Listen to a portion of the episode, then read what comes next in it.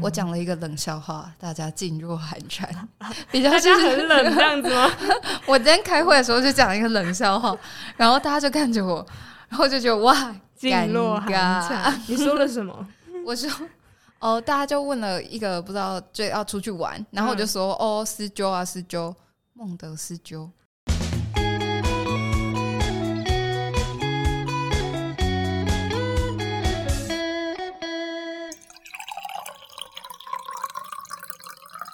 欢迎回到文学手摇影，我是小黄。 我是天吴，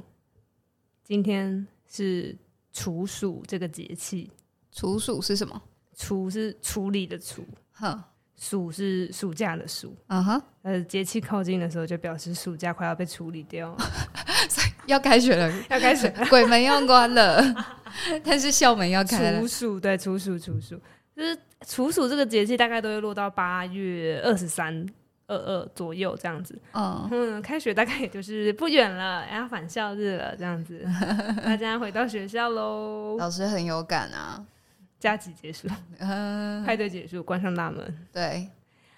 所以我就想说，但台湾。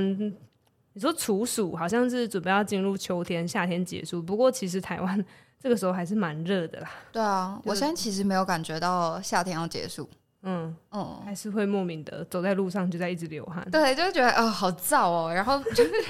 就是旁边很燥，然后蚊子还是很多哦、耶，跟夏天相关的东西还是一样存在在那里，没有要结束的意思。这别样啊别别别别别！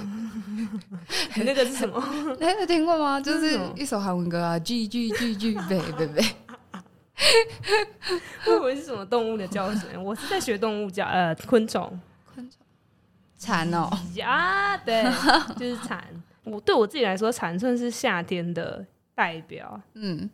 算是吧。可是其实，因为我现在住在台北，然后嗯我旁边都是很吵的车声，嗯嗯，嗯，所以其实我我好像到台北之后没什么听过蝉的声音呢。是吗？嗯，哎、还是是我没有留心它， 开直始接怀疑无自视己。它这样子，对啊，然后有可你有能被听过吗？车身盖过。我是自己去爬山或者是干嘛的时候会听到，嗯，而且我个人会蛮注意去说，比如说，哎、我今年第一次听到蝉的叫声，我会在心里面冒出这样子的句子，然后可能写日记的时候就写说，哦，我今年听到第一次蝉叫这样，哇，我觉得这个很适合给高 中生。就什是如果你今天要写季节，不要单纯只写夏天来了，而是写这是我今年第一次听到蝉叫。么哦，提醒着我，不不不不，对对对对对，哦，把一个就是季节的特有的动植物嘛，把它融入进去，这感觉好像你知道日本的那个排剧，嗯，他们其实就会把季节用语放在里面。那哦，蝉其实就是夏天的季节用语。嗯嗯嗯嗯，就是讲到这个，我怎么也想到某一首歌，就是歌词一直冲出来。嗯，什听么过？宁夏吗？哦，我知道啊，对啊小学的时候我都会在知了也睡了，安静的睡了。然后他说啊，所以夏天知了这也两睡个东了。西就是对对对对睡了，这是一个蛮大的连接的。所嗯以今天会想要跟大家分享，就是关于蝉，它在不论是文学中或者是在文化的意象里面，它可能是一个怎么样子的存在？那就像我们刚刚讲的，就是蝉，它对于季节的连接来说，像我们就会想到哦，那是比较早期的民歌吧？你有听过《童年》吗？池塘边的的榕榕树树上上啊，知了 对， 在深深叫着夏天，有对，就是欸这个，嗯就是觉得诶，在歌词里面，它如果用一些昆虫或者是动物去标志那个季节的话，它感觉好像特别不一样。嗯，就像我们的爱在萤火虫的夏天，哦，就那个画面不只有我们的爱，其实还有下呃萤火虫这个很具体的东西。哦对对对，那个画面好像就会出现这样。它 突然跑到萤火虫，没有，我们今 天要讲的是蝉这样子。嗯 但是我自己阅读了一些跟蝉有关的诗词啊，我发现对于可能跟纬度有关系吧，对于就是古代的中国的诗人们，他们来说，蝉连接到的不是夏天，而是是秋天。哦，像我就有看过白居易他写的几首诗，他写的《新蝉》《早蝉》，对他来说，他就是在标志说，哦，我今年第一次听到蝉的叫声。像白居易他就写了大概至少两三首，他都写说，哦，我今年第一次听到蝉怎样怎样，然后看到这个秋天寥落的景象，看着我的白头发啊，觉得人生我老啊，对。然后我说，哎、跟我们这个知了也睡了，安静的睡了，好不一样，样哦。对，那个感觉就很不一样。嗯，感觉大家对于同一个动物，但是因为它可能在那个地方出现的季节不一样，它会感带来的感受也蛮不一样的。嗯，嗯，哦，但他们对他们来说是秋天，那对他们来说，那个蝉会有寂寥的意象吗？会，他们通常就会把就是听到惨叫，他就会觉得说：“天哪，竟然已经到了这个萧条的季节了吗？”啊哦我的白头发，反正他很爱讲白头发，就是秋天白头发。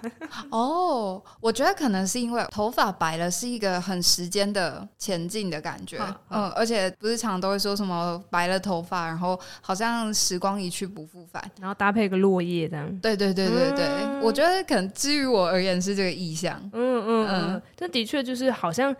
可能对于诗人们来说，秋天好像来到什么生命的中晚年的那种感觉，好像你哦的生命渐渐的要走向衰衰退，体力嗯可能开始变不好啊，牙齿开始摇，然后头发开始变黄，嗯，嗯皮肤开始皱，他们可能就对于秋天跟自己的生命的。长短的那个连接会有蛮强烈的感受的吧？哦嗯，所以我想说，他们可能就因此会这样子做。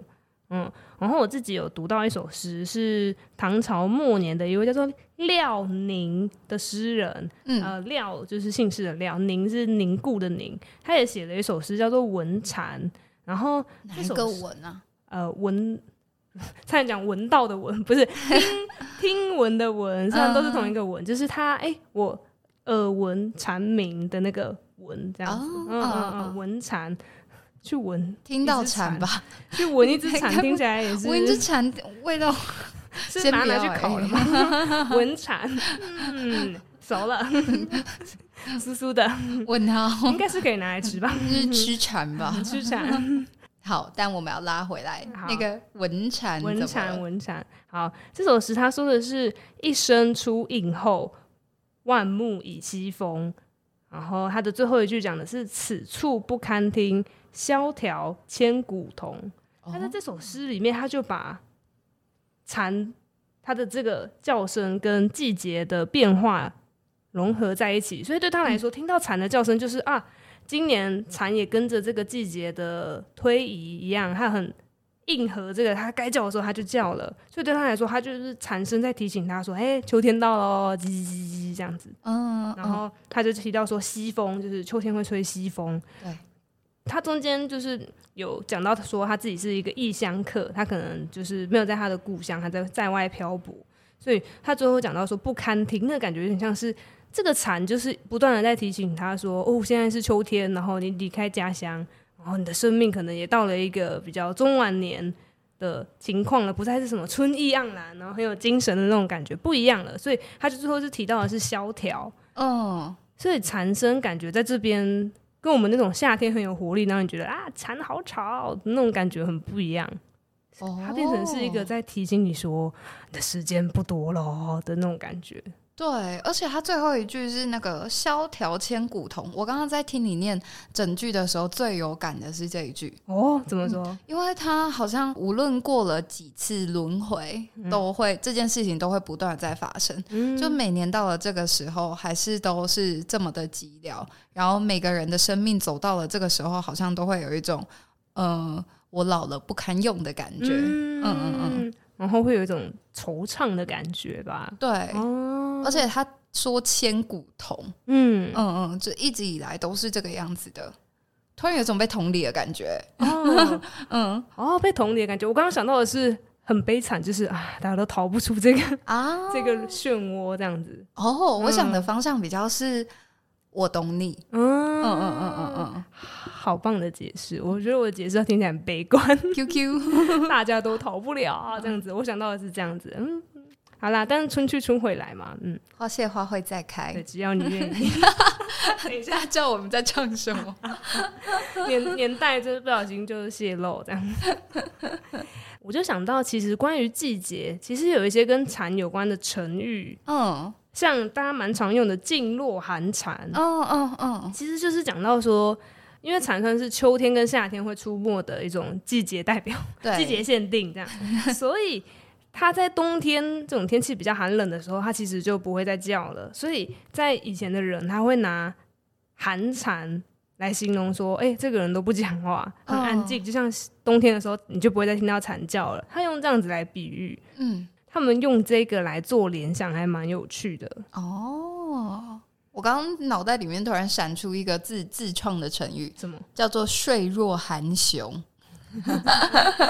应该是同一个概念吧？啊，一些冬眠小动还是蛮可物，对 脆弱寒熊。对。但我觉得这确实是需要特别被点出来，因为成语在用的时候，通常都不会想到它背后的意思。嗯，对你就是直接连接说、哦，比喻比喻很很安安静静，都不讲话，这样对对对对对对对对，也是蛮有趣的。然后这个的典故，它其实原本这句话很像是在嗯，有点像在批评别人，就哦是、是哦，嗯，有一个人他在。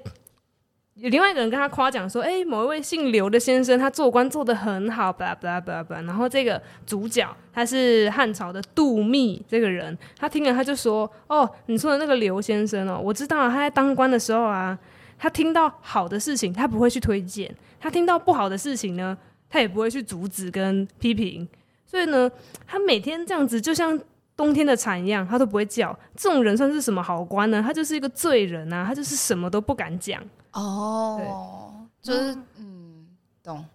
然后我说，哦，原来噤若寒蝉原本是拿来批评别人的，嗯。那现代我们在用，还会用来批评别人吗？好我刚像刚在想那个语对对境，对，我就想说，好像蛮常就是就是你就是讲一个安静的状态，好像就会这样用了，对不会特别去就是一定要骂人这样。我讲了一个冷笑话，大家噤若寒 蝉，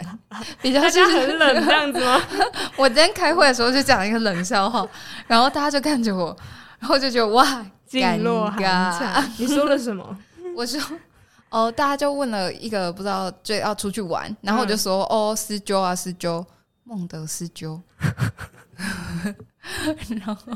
我同事 就纷纷给我白眼，跟噤若寒蝉，这样我觉得蛮棒的，我蛮喜欢啊是不是？ 孟德斯鸠，对啊，我喜欢诶、 好，很棒。如果我在的话，我们就你就不会进噤入若寒蝉 蝉。对嗯好，那回到蝉，你有看过蝉 吗？其实我没有诶、可是因为我对蝉的印象就觉得它好像呃有点咖啡色，然后硬硬的，长得很像 蟑螂，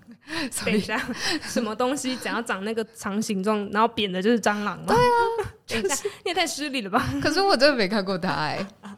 但就是那不然它有长得比蟑螂好看吗？嗯，它的它的翅膀是有点半透明的，哈，不是咖啡色的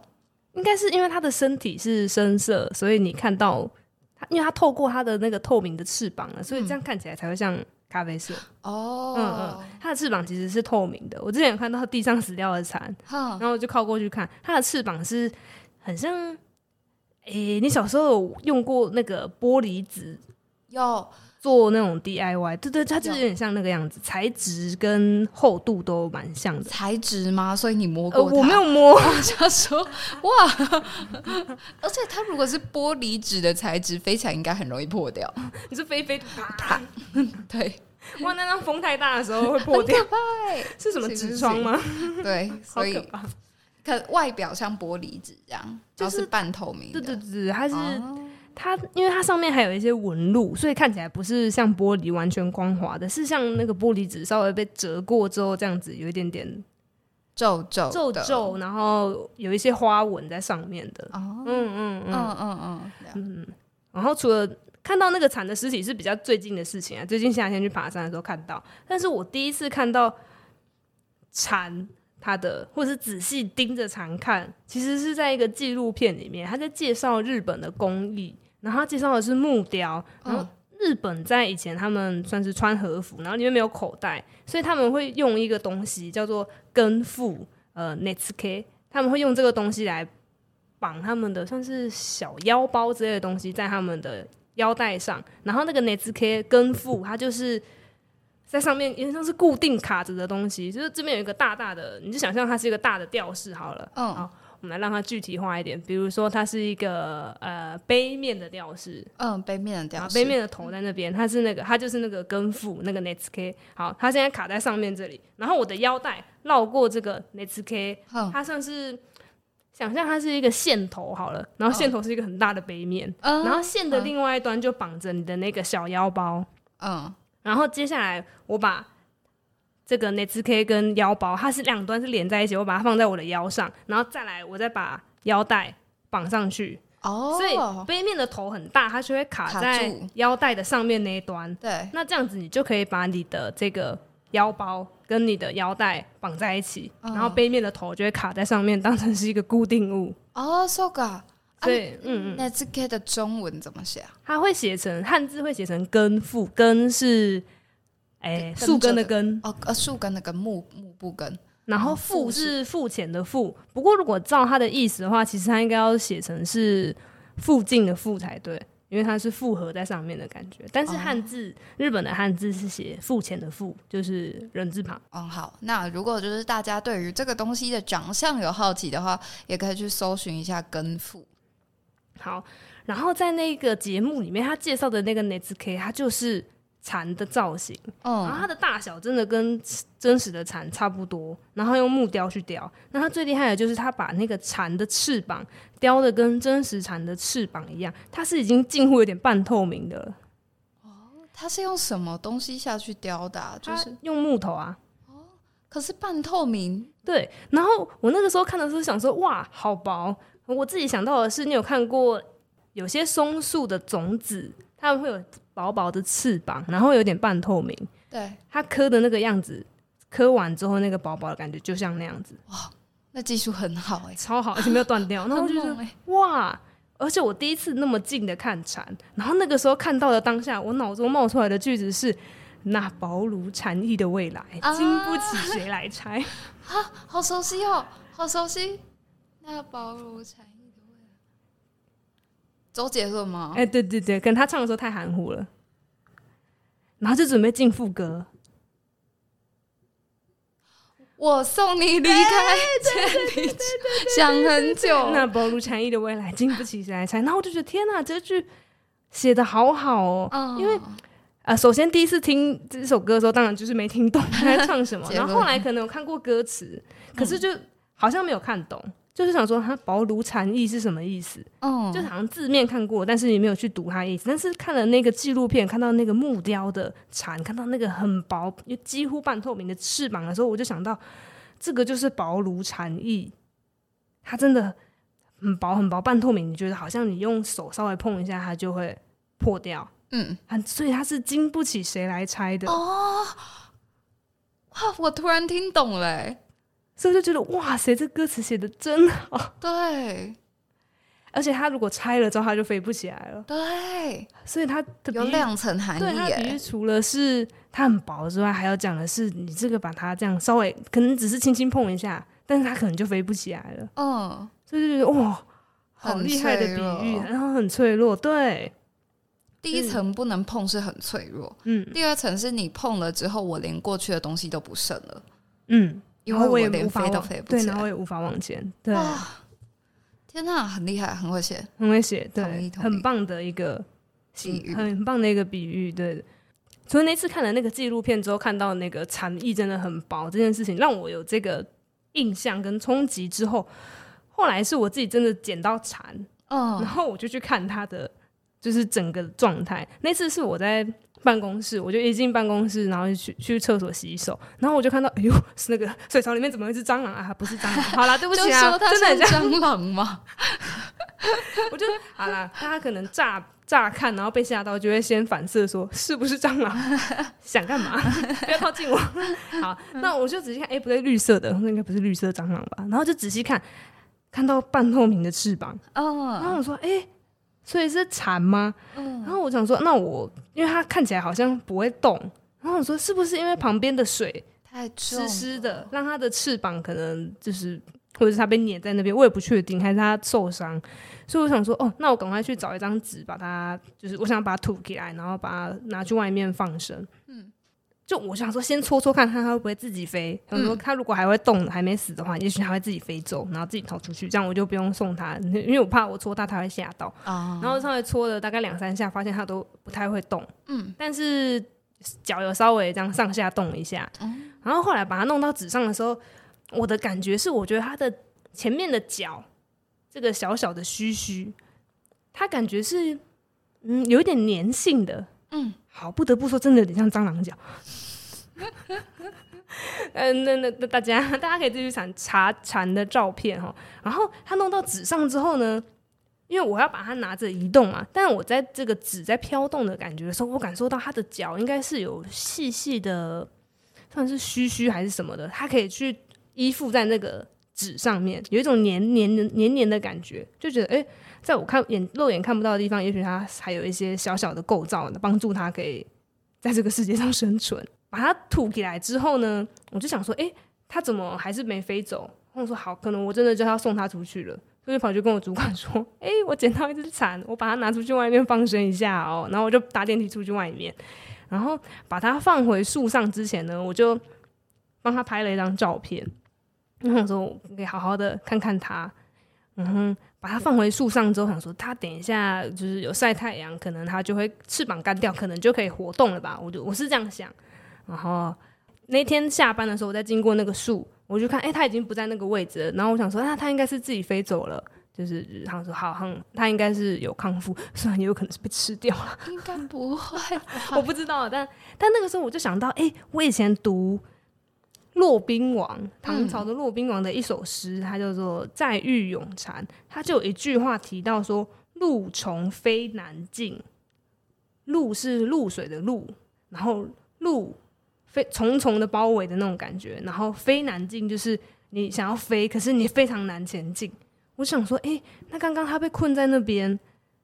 因为我的推测是他可能翅膀吸收到太多水汽，然后无法振翅，因为他翅膀薄。对那我想说，那他会不会就是刚刚路从飞南进的那个情况？哦，那我就觉得哇，好会 写，真的，哎、我觉得这些诗词都要经过很实质上在生活中遇到，才会被体现、诶哎、我我觉得以前的人观察能力很 好。对啊，我们现在都写不出这种东西，我们跟大自然隔绝。 哦天，我就觉得哦，他写的很好哎，因为他可能有观察过蝉被水困住或者是怎么样，所以他才可以去写出路从飞南进的这个情况。嗯，可是它会被露水困住，可能或多或少表示它也是喝露水的吧？我记得蝉是喝露水的吗？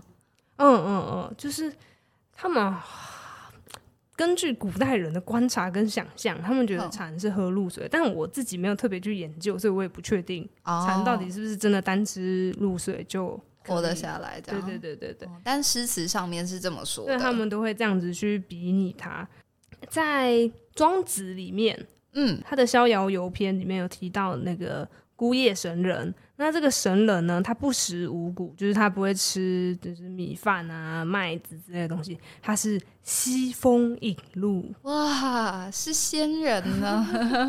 就是喝空气这样子。哇，她是仙女，是我想要成为的样 子。就是他可能只要就是啊，肚子有点饿了，啊风喝吹过来，水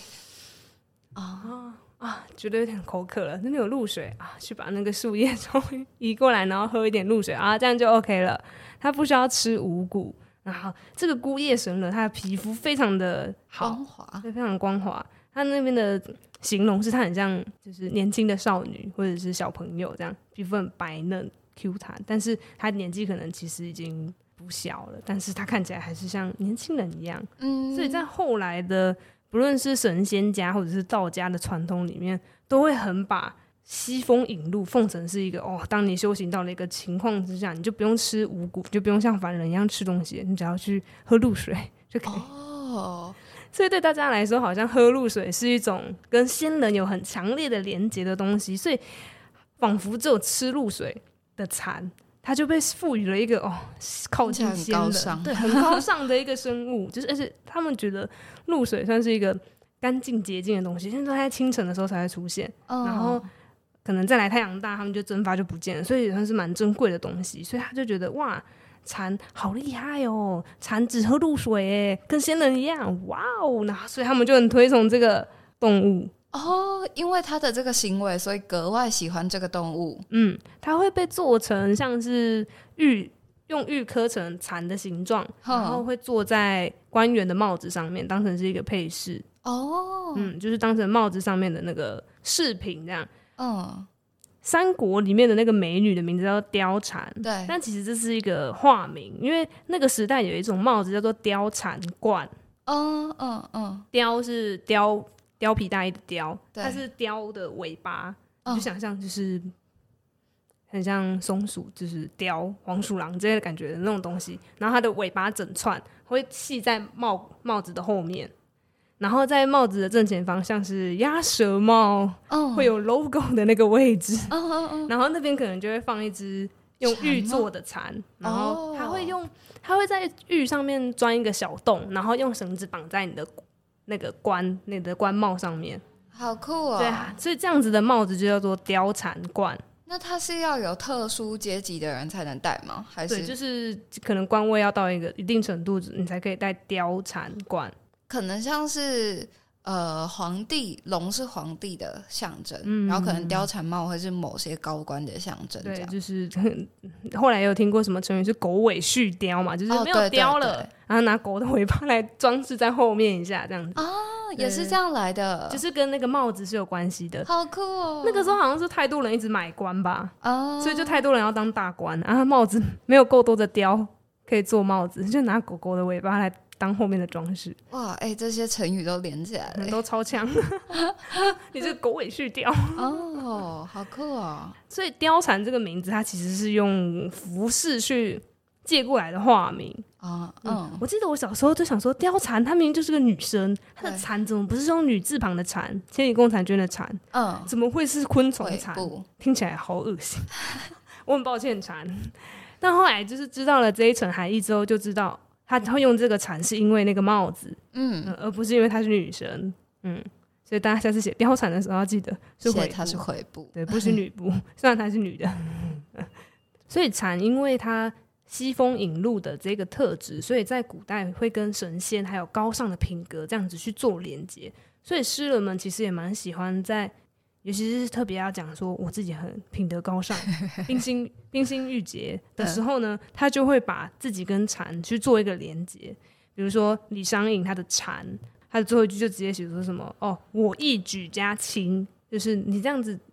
我听到你这样子在叫哦，对你很高尚，我也很高尚，你高尚，我全家才高 尚的那种感这样觉， 对对对，所以就觉得诶，对于他们来说，我们现在听蝉可能就觉得哦很吵啊，夏天好热这样子，但是对他们来说，他们会把蝉。因为背后的那些露水的连接，他们会把它变成是一个高尚的代表，哦，对不对？嗯，刚刚前面有提到说，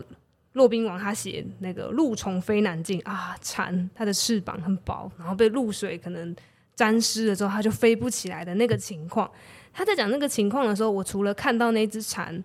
它很孱弱的在那个水槽里面出不去的那个状况之外，我也就想到说，诶，对，的确，对于蝉来说，它的翅膀湿掉是一个很大的困境。对，但骆宾王在写这首诗的时候，因为他这首诗叫做《在狱咏蝉》，在监狱里面歌咏，哦，所以我就去想到说，哇，这个路从非南进的情况，其实跟他在监狱里面进退很一致出欸，路不得的那个状况，对，其实是很相似的。对，所以就觉得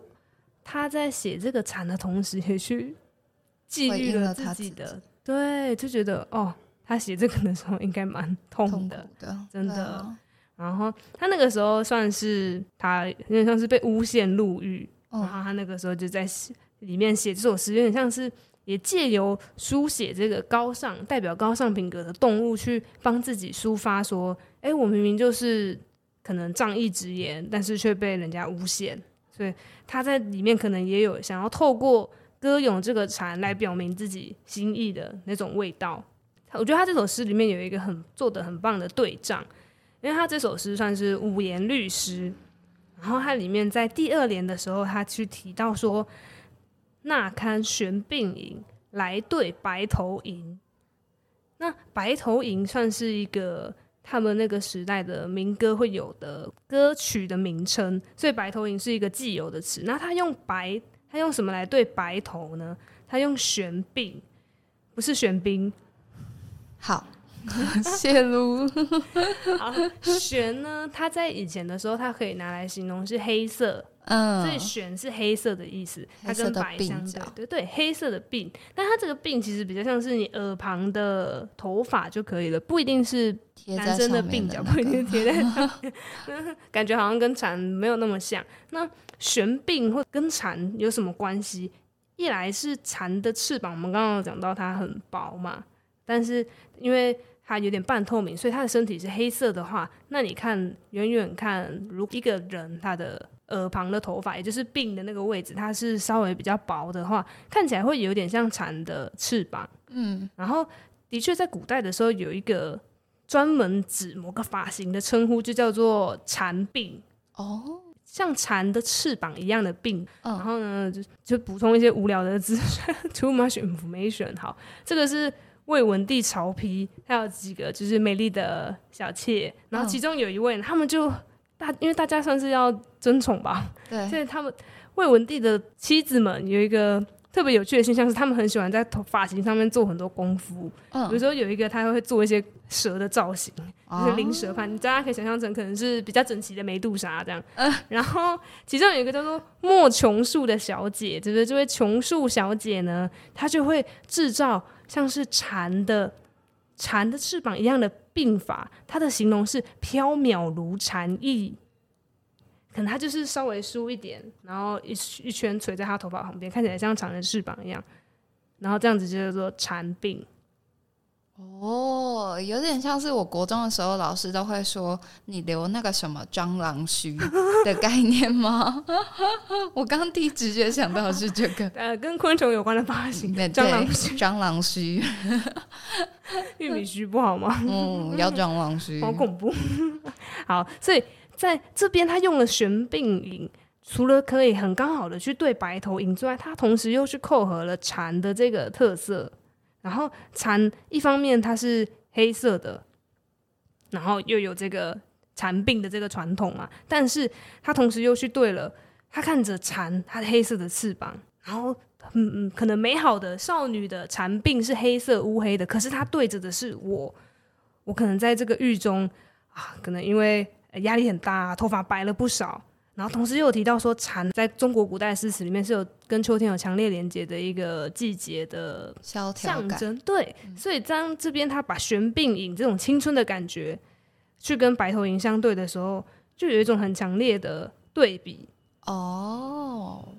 就是蝉在这边，他刚开始把它用成是玄鬓影，是青春的感觉。可是接下来他又去提说，哦，可是这个蝉又是路从飞难进，风多响易沉。他去提到其实蝉的困境是什么，我就觉得他先用正面去讲蝉，接下来再讲说蝉的困境，我觉得这点也蛮高明的。嗯，他先正面的去，我我自己推我自己嗯去延伸啊，就是他用正面的去写我我个人的品德，嗯，但是却用反面来写，但我现在反过来却是这样的处境，像是一直被困住的蝉一样。对，对，嗯懂，虽然我是高洁的，可是我却像一只无力的蝉一样被困在这里。对，嗯，然后他最后一句他讲的是“无人信高洁，谁为表于心”，就是没有人相信我是高洁的、啊，那谁要来为我说说话呢？可能在这边，他可能真的在狱里面看到了一只蝉，然后蝉可以叽叽叽的叫，不断的叫，为他的生命而叫。可是他有谁可以听到他的声音呢？有谁会相信我？有谁可以听到我？我这个正直的人，我觉得我做对的事情，可是我却被困在这里，像一只虚弱的蝉一样。有谁可以帮我讲话？觉得很悲伤哎、嗯，我也是觉得长大之后在读这首诗，真的有蛮多不一样的感觉。我小时候就是觉得这个人的名字好怪，他姓骆，哈哈哈，然后背起来这样子而已。啊好， 可是长大之后再读，就觉得哇，他用了很多的苦心在里面，然后去讲说他的困境是什么。虽然他们很痛苦，可是他们用一个很漂亮的方式去把它讲出来。我觉得这就是可能可以让生命或者让痛苦升华的一个方式吧。嗯，变成文学作品。对啊，他们很厉害。可是因为他们除了这个之外，好像也没有别的什么可以控制哎、嗯，除了文学可以表达自己的呃无奈跟痛苦。痛苦之外，对啊，他们没有外界的东西可以为他伸张正义，然后甚至说嗯出他心里面的话。他只能把他一切寄托在这个，禅，还有他的诗句里面了。嗯，嗯，但禅其实它也有沉潜的意思。我记得我之前有读到黄信恩的一篇文章，就它好像就叫做禅，嗯，这样，然后它是一篇散文。那时候印象蛮深刻的是，因为黄信恩本身是一个呃，他是他本身是医学系出来的，嗯嗯可是他他里面在讲的是，觉得好像整个求学历程，我印象中啦，嗯，就是他整个求学历程就像是蝉的沉潜，他求学求了好久好久，就跟蝉在地底下里面待了好久好久，然后就为了那短暂的呃考到了医师执照吗？或者是得到某一个功成名就的那瞬间，然后蝉也是就存活在这个世界上短短不到几个月几年的时间这样。嗯，对。哦，我知道，好像有些蝉它会可能在土里面要埋在土里面大概七年，或也有不一样周期，十七年、十七年蝉那样子。嗯，好像就有有不17同年周蝉期，对。然后他们可能就是过了这十七年之后，大家就会集体大量破土。哦，我看我看过的印象好像是生命大概顶多最长两个月而已吧，哦，这么短哦，一个月到两个月，然后他们就会死掉。但是在那之前，他们就会先繁衍下一代，然后再次把卵嘛再次埋到土里面，然后就再等待下一次的七年、十七年这样。天哪！但它就是生出来为了要繁衍，嗯，然后又继续回到土里待这么久。嗯，好有耐心的生活。对啊，哦，好好奇为什么会是这个制度哦，但但就回去再查。对啊，蛮有趣的，这个周期的有有一个魔魔力吗？不知道，嗯而且好像因为他们一起出来的时候，因为可能其他的蝉，他们可能就是大家孵化的时间略有有不同，可是他们因为是一起，所以哦当他们一起出来的时候，就会一次大量，啊，就会很吓人。对。但我突然想到这个，突然就是你刚刚说到他们会破土这件事情，我想到我之前看到一个呃荒谬的新什闻， 么？他在讲墓葬的那个玉蝉，嗯就是好像有一个女生，她之前去上一个呃给人家验说这个东西值多少钱的那个哦，节什目，么什么家里的宝物拿出来估价那对种？对对，啊全就全全民估价王之类的， 对。然后她就拿着她哦，就是拿来佩戴的那个一个玉蝉去给人家看，玉做的蝉这样，嗯对，嗯一个嗯玉做的蝉。啊，然后那个专家看一看就说：“哦，你知道玉蝉其实是古代贵族含在嘴巴里面的陪葬品吗？好有勇气。直接出世，直接带在身上。”哎呀，不，那个无见无无见无者假巴黎，哎，不要紧，不要紧，反正就是不知道不知者无罪嘛。 不知道就不会怕这样。对，但我就想到这件事情，哎，就是为什么古代的人要把玉蝉含在嘴巴里，应该就是这个意象吧？哦，希望你可能在土里面蛰伏了一段时间，像蝉一样七年、十七年之类的。希望某一天你可以在破破土，土而出。对，这样哎哎，不这呃就呃，切好，就就这边，对，有点可怕，但就是呃，跟木乃伊也有点像，啊，期待来生可以在它可以再次复活的这种感觉。对对，哦，嗯，哦，我知道蝉会用于墓葬，但是我之前好像没有特别把它去跟十十七年蝉做连接。啊，嗯，因为我之前去故宫的时候，就在逛那个玉的那一区的时候，就有看到一些玉蝉小小的，然后他就有讲说，哦，它会用于墓葬这样子。然后那个时候我就没有特别留心，就是去想象说为什么是蝉，我只想说，哦，蝉的造型，OK，这样子。哦我，没有去懂想说为什么是蝉的造型，对，嗯，我觉得古代人在做东西的时候，很常会有那背后的为什么。就是我对于这个东西有什么寄托，所以我把它做成这样子的造型，这样子。对、对，嗯，就是很有趣耶。这样之后，在故宫里面看到蝉的时候，就可以有多一层不同去诠释的含义。我现在想到是因为我们刚刚讲到说蝉它有，因为它西风引路嘛，很像神仙，对会不会在把它当成墓葬的时候，也许也有希望他们可以就是来世变成，或者是他希望他死后变成神仙的这种祝福的感觉呢？哦，有可能哦，然后我也有看过另外一个说法是，诶，金蝉脱壳，对哦，金蝉脱壳，就是蝉它其实会，它要它要从它的那个嗯，然后它会换到另外一个状态里面。那它被退掉的那个地方，它就会变成一个空的，然后留在树上。有时候在树上会看到空的蝉的壳，你有看过吗？有对对这个对，有你有看过蝉的壳， 但没看过蝉本人。对，好，那那个壳对于古代的人们来说，好像金蝉脱壳就是哦，他成功的逃脱，用技巧逃脱。可是，在后来的神仙家他们的想象里面，他就会觉得说，蝉它有点像是你人的肉体还留在世界上，可是你的精神已经超脱成仙了。哦，那这个过程，他们也会用，他是用尸解啊，尸是尸体的尸的，去掉下面的死，然后嗯解是解放的解，然哦后用这样子来形容。所以我就想说，也许蝉在这个里面，因为它会金蝉脱壳，也许也赋予了这样子的意义，你的肉体还留在人间，可是你的灵魂已经去当神仙了。哦有这种感觉嗯，精神哦上的超脱对对对对对，你已经不用再被俗世给拘束懂的那种感觉。哦嗯，也许也是一种祝福吧。也许知道他可能不一定会变成神仙，可是希望他可以可能逍遥啊，可能他之后就不用去烦恼人间的事情了，可能也是寄托一个祝福的感觉啊了。嗯，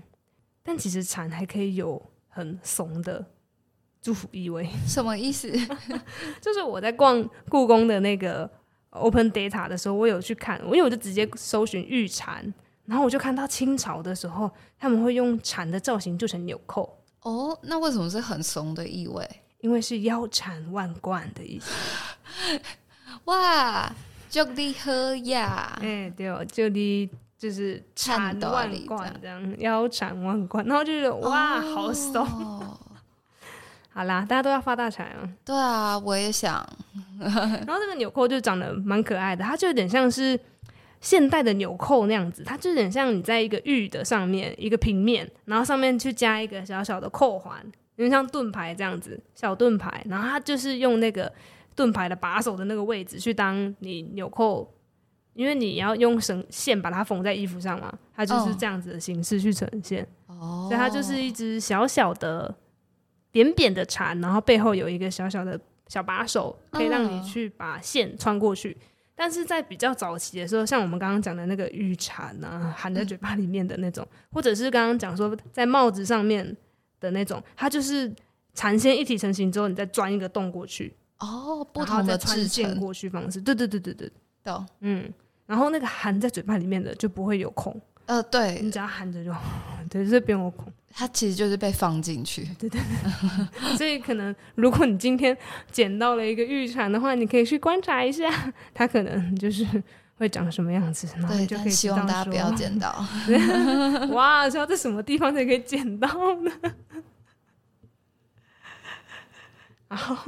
诶，那那个女子她把它佩戴在身上，她是自己去钻孔吗？对好啊，问他题把它哦做成项链，哦，我那印个象中啊， 自己钻孔吧。让他自己钻 Oh 孔， my god，很有心欸呢不。要自己钻孔，谢谢。 但是我们刚刚提到说，虽然蝉它可以在地面沉潜很久，对然后再破土而出，就是它有这个很神秘的生命周期。但是其实，如果你要去讲说它在它实际在活动生存的这个期间，其实是蛮短暂的，对，大概就是只有秋天，哎、夏天到秋天的这段时间。嗯，所以好像古代的人也会用蝉，它的生命很短暂这件事情来形容说，哦，你这个人就是因为见识浅薄，所以什么都不知道。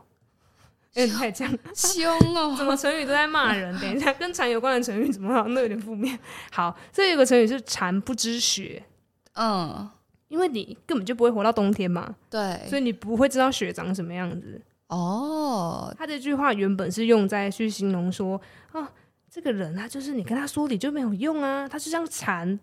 根本就不知道雪是硬硬的东西一样。哦，就像井底之蛙，对对对对，他的他的生命的长度去限制了他的见识，有点像这种感觉。懂嗯嗯。然后在宗旨里面，他其实有去讲到说：“昭俊不知晦朔，惠姑不知春秋，此小年也。”呃，昭俊不知晦朔，就是白天生的这个霉菌这小霉菌，它不会知道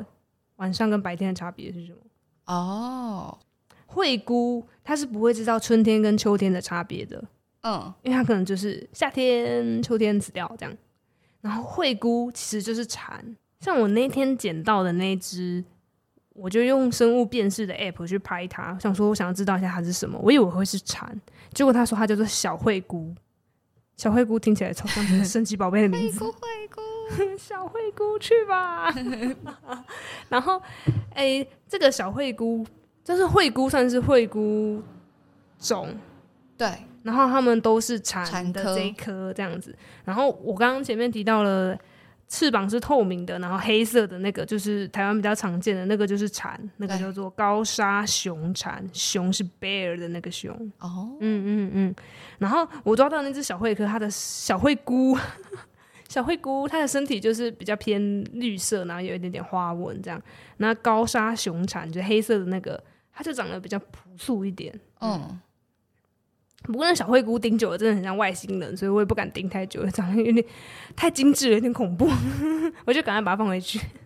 然后，所以这边讲到灰姑不知春秋，它其实讲的就是蝉，它其实不会知道它没有生存过的那个季节究竟是长什么样子的，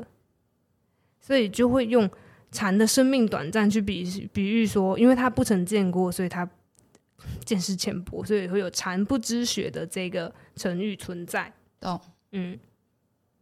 但我觉得刚刚就是讲了外表，然后还有蝉的一些习性，可我就就是最直接的，其实就是那个蝉的叫声呢、然后叽叽叽的那个叫声，叽叽啾，叽叽叽叽啾。你好会学啊，因为因为我去爬山的时候，我都会学惨叫。啊！问到那我这就是尝试跟他们沟通，然后有因为对象吗？呃还没有，但沟通有点沟通的太忘我了。我妈就突然就是拍拍我的肩膀，我想说什么意思干嘛？我就开心的回头说我在跟他们讲话欸、然后就看到别的山友走过去，哈哈，笑你尴尬。尴尬一把。我好像赶快转到另外一面，就是继续就是跟我妈说哦，你看这个产的叫声的频率是这样哎、就是假装在做一些学术研究这样。说不定他们觉得你这样很可爱啊！好，谢谢山友的包容啊，大家都很和善啊。嘿，你有玩过一种玩具，是会发出蝉的叫声的竹、有欸竹子做的，对，有有一直甩的那对对个对，甩了 L L L L 那种有有小时候有玩过对，我们可以让大家听一段它的声音。哦，好啊，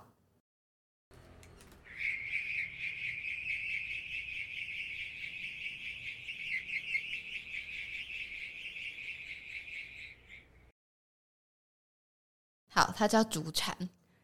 好，那个竹蝉，它就是在模拟蝉的叫声的一个玩具。那玩法就是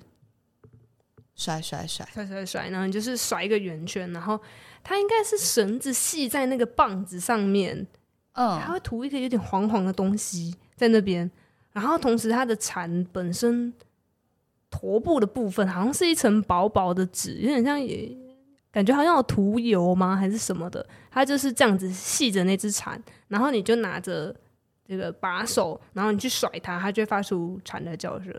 嗯的一个玩具，就算是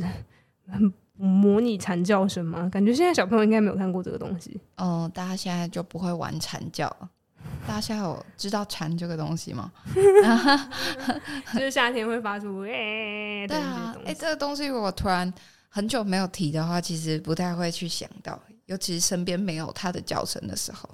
哦，可能它消失你也不太会去意识，特别关注到。对，嗯，尤其你不会看到它好，可惜哦。因为像麻雀它会在你眼前晃来晃去，对，可是蝉它就是躲在树上，哎、但我觉得有一件蛮悲伤的事情，就是我好像看到比较多的都是八哥。麻 比起麻雀嘛，对啊，哦，八哥强势的外外，来种。你那外来种的时候，你有一个 很很轻蔑然后生气的感不觉， 是因为外来他们真的是就是就是破坏很多台湾本土的生态这样。嗯对啊，嗯，好，这里可以就是他们真的很凶，八哥闷会的部分可以 剪掉。可以用，我也讨厌八哥，不论是加八哥还是另外一个八哥，